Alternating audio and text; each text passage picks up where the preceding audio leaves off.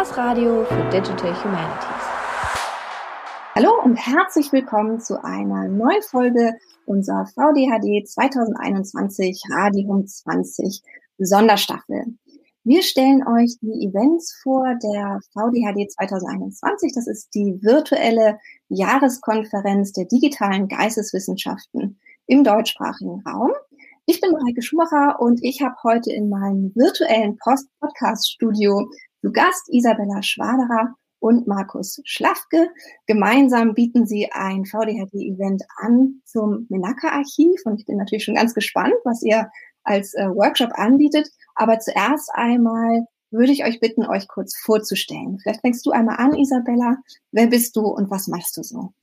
Dankeschön, Mareike. Mein Name ist Isabella Schwaderer. Ich bin im Augenblick Lektorin für Religionswissenschaft an der Universität Kiel und arbeite seit etlichen Jahren schon mit Markus Schlafke an einem umfangreichen Projekt, was im Moment im Menaka Archiv eine gewisse Form gefunden hat.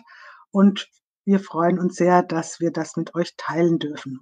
Wunderbar. Markus, wer bist du und was machst du so? Ja, ich bin Markus Schlafke.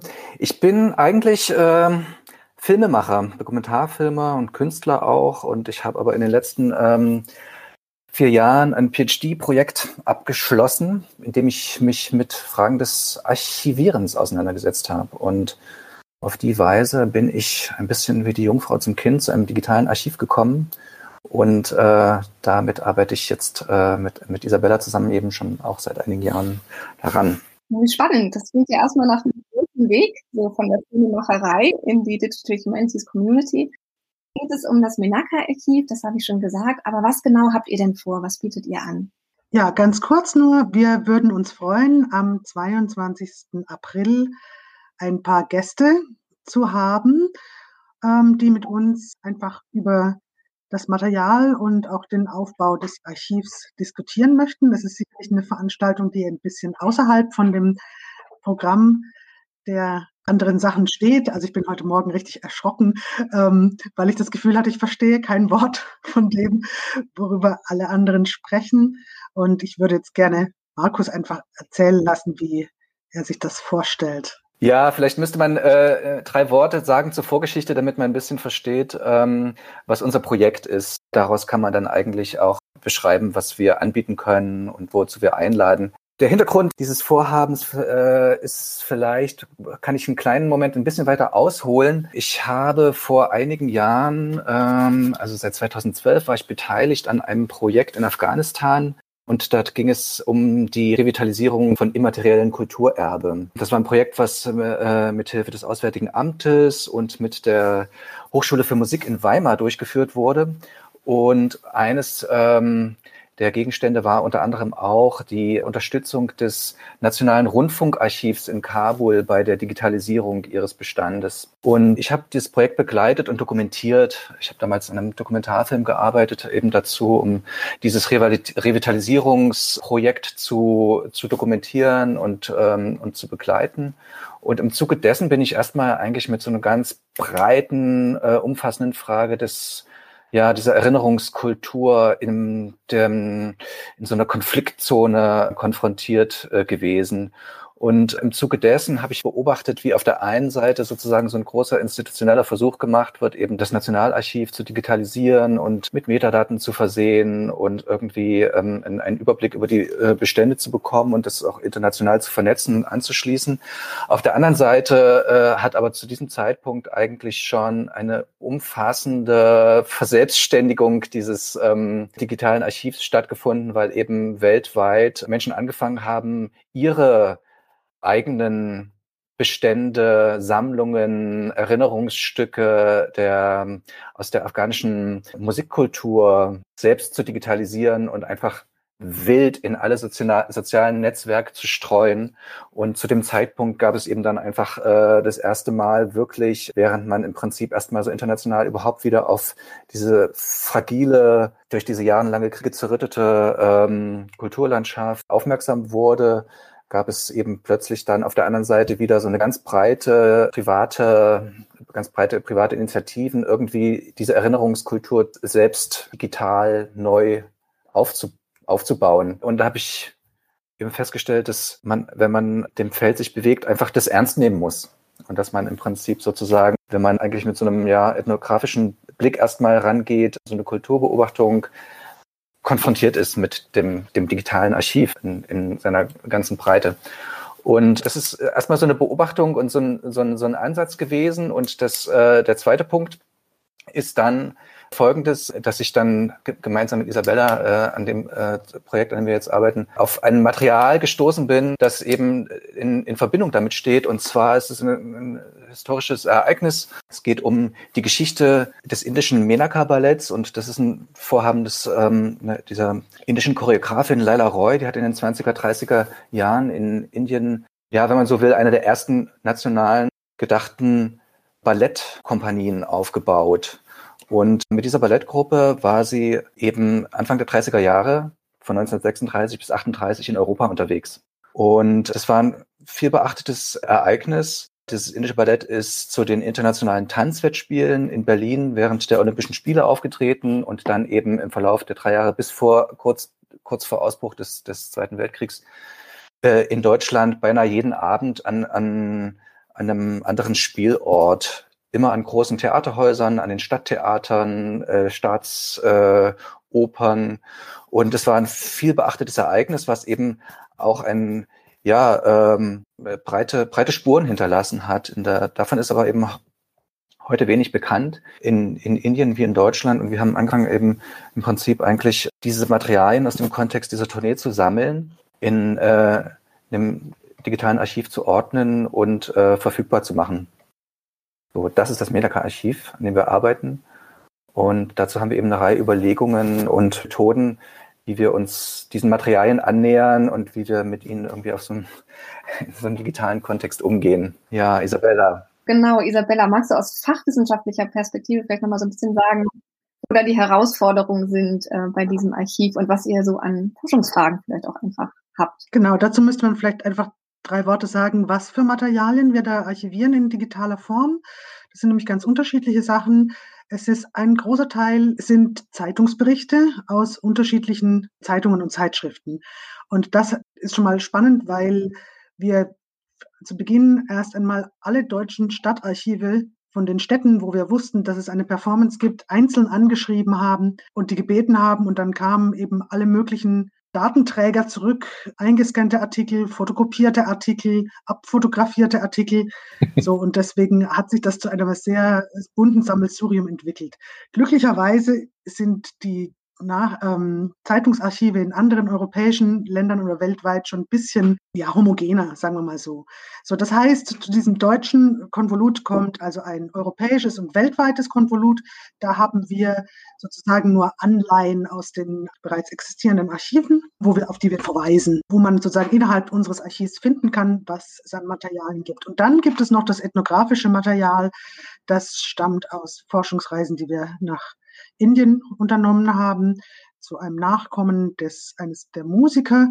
Das ist Sessen-Familienarchiv, das gehört auch noch dazu. Und inzwischen hat sich dieses Archiv auch irgendwie herumgesprochen und es sind einfach HobbyhistorikerInnen auf uns zugekommen, die uns gesagt haben, ich habe hier noch etwas aus dem Konvolut meines Großvaters. Das ist zum Beispiel ein Familienarchiv aus Großbritannien, das da dazugekommen ist. Und auch ganz interessant, ein britischer Forscher der Nazizeit hat sich auch bei uns gemeldet und hat uns sehr wertvolles Material aus dem Privatarchiv von Adolf Hitler übergeben, nämlich einen Briefwechsel. Genau. Dann gibt's noch Tonaufnahmen aus dem Radioarchiv.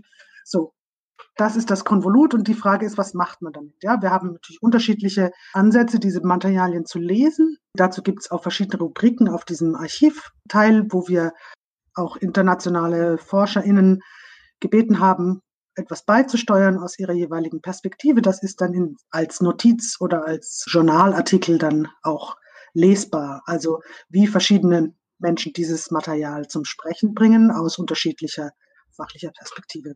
Ja, also ich habe da schon viele fachwissenschaftliche Anknüpfungspunkte gesehen, weil, oder ihr habt sie ja auch genannt, ne? also Ethnographie, für Historiker ist das bestimmt interessant, für Tanzwissenschaftler ist das interessant, vielleicht sogar auch für Filmwissenschaftler, äh, für Musikwissenschaftler. Also eigentlich ist so ein bisschen äh, für jeden was dabei.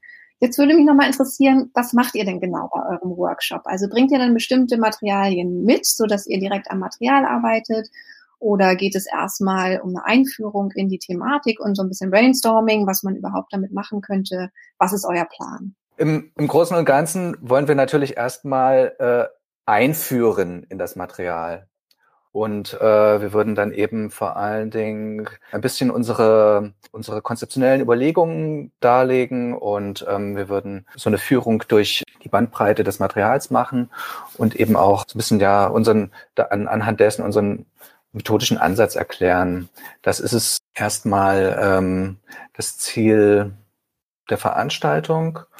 Und ein Punkt, der mich beispielsweise beschäftigt dabei, auch wenn es um den Workshop geht, steckt unser Projekt auf technologischer Seite in gewisser Weise auch in den Kinderschuhen. Wir haben selbst eigentlich mehr Fragen daran, wie sich eben so ein digitales Archiv organisieren lässt. Und zwar ausgehend von den Fragestellungen, die wir an das Material haben. Und wir würden sozusagen diese Fragen gern erörtern und ins Gespräch kommen dabei.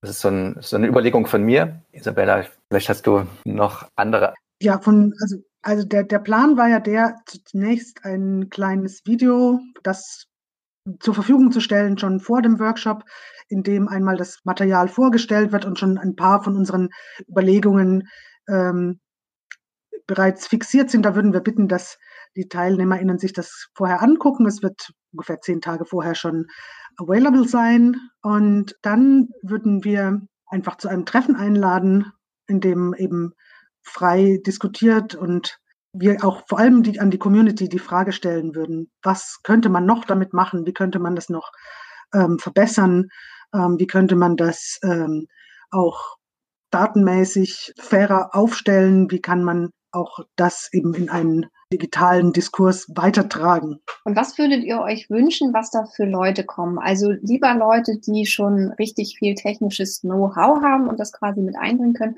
Oder ist es eigentlich auch okay, wenn man einfach nur ein Interesse hat an dem Material und selber vielleicht nicht unbedingt digital arbeitet, aber einfach irgendwie auch seine Ideen einbringen möchte? Also was braucht man für Voraussetzungen, um bei euch dabei zu sein? Beides natürlich. Also es ist, es ist Voraussetzungs, es ist in, in dem Sinne eigentlich erstmal voraussetzungsfrei. Also ich denke, äh, es ist sicherlich interessant für jemanden, ja, dieses, mal einen Blick auf dieses Material zu bekommen, weil es eben doch eine sehr äh, interessante und irgendwie auch ja merkwürdige äh, Bandbreite ist. Das ist in jedem Fall spannend, weil es natürlich auch eben so einen, ja, einen historischen Blick ähm, eröffnet, den wir versuchen dazu äh, aufzu, aufzuschlüsseln, der bisher noch relativ unbekannt ist. Und auf der anderen Seite haben wir wohl Interesse daran, also je, je weiter wir an dem, ähm, an dem Projekt arbeiten, tauchen eben auch für uns tatsächlich technologische Fragen auf.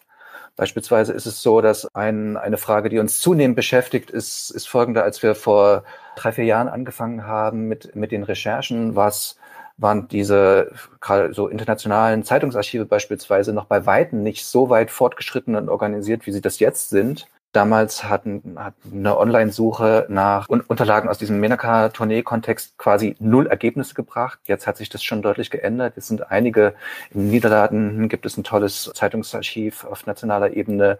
Auch in Asien sind einige äh, größere Zeitungsbestände digitalisiert, komplett äh, durch ähm, Volltext durchsuchbar und so weiter.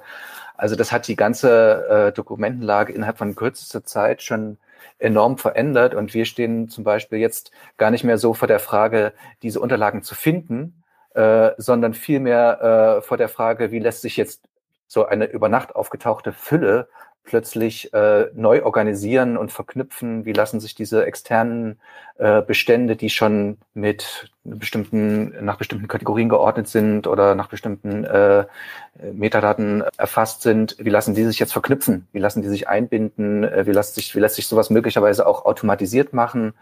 Das sind Fragen, ähm, die wir uns jetzt gerade anfangen neu zu stellen. Und an der Stelle sind wir in der Tat beispielsweise dankbar für ja, technologischen Support. Ja, und wer da was beisteuern kann, ist willkommen. Ja, da gibt es ja auch wirklich viel Know-how in der Digital Humanities Community und ich glaube, da seid ihr auch genau richtig.